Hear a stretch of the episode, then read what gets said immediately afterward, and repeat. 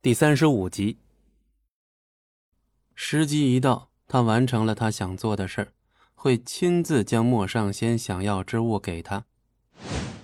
鬼族天机房这边，素素推门进入后，看见许多摆放整齐的卷轴，足足摆满了大半个房间。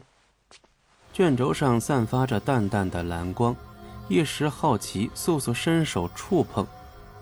被触碰的那个卷轴立刻消失了光亮。素素刚想拿起来好好看看，一抹蓝光忽地从她额间窜入脑中。素素瞪大眼，往事开始在脑中浮现。火光一片，熊熊烈火蔓延了整个北方的异民族部落。几个穿着黑衣、骑着马怪异男子分别围堵在部落的几个出口，有出逃者，直接杀无赦。他们的面上甚至还残留着些许的血迹，不过这应该不是他们的。求求你们放我们一马，放我们一马！唰的一声，刚才浑身带着伤。带着孩子跪在地上求那些黑衣男子的妇人，被一剑封喉。黑衣男子连挣扎的机会都没给他，他倒地。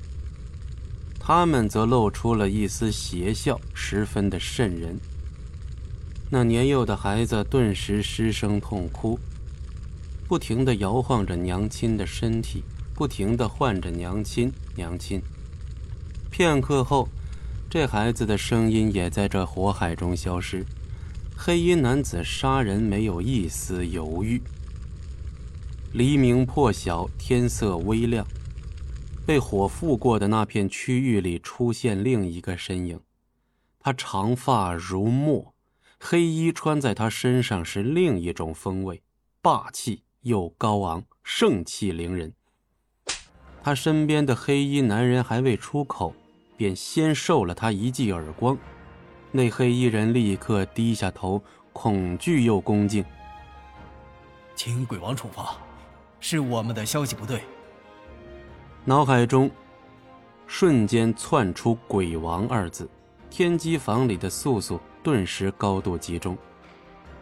北方族类已被尽数屠杀，就这样一个半衰的巫族，又能躲去哪里？你说我留你们又有什么用？鬼王的声音强势，他竟是在寻找巫族。那些黑衣男子不再出声。片刻之后，鬼王再次开口：“十日后，我要见到巫族素的心。”素。这一卷轴在继承到这里的时候，记忆到此为止。脑海中的画面一消，素素直接栽倒在地。这样翻看往事，消耗了太多的灵力。刚才的记忆中提到了巫族，也提到了素，这个名字曾经听到了两次，一次是在红烟林外，龙当问他是不是素；一次是在风景寒在他床边坐下时，他依稀听见他唤他为素。到底？他和这个叫素的人有什么关系？本集播讲完毕，感谢您的收听，我们精彩继续。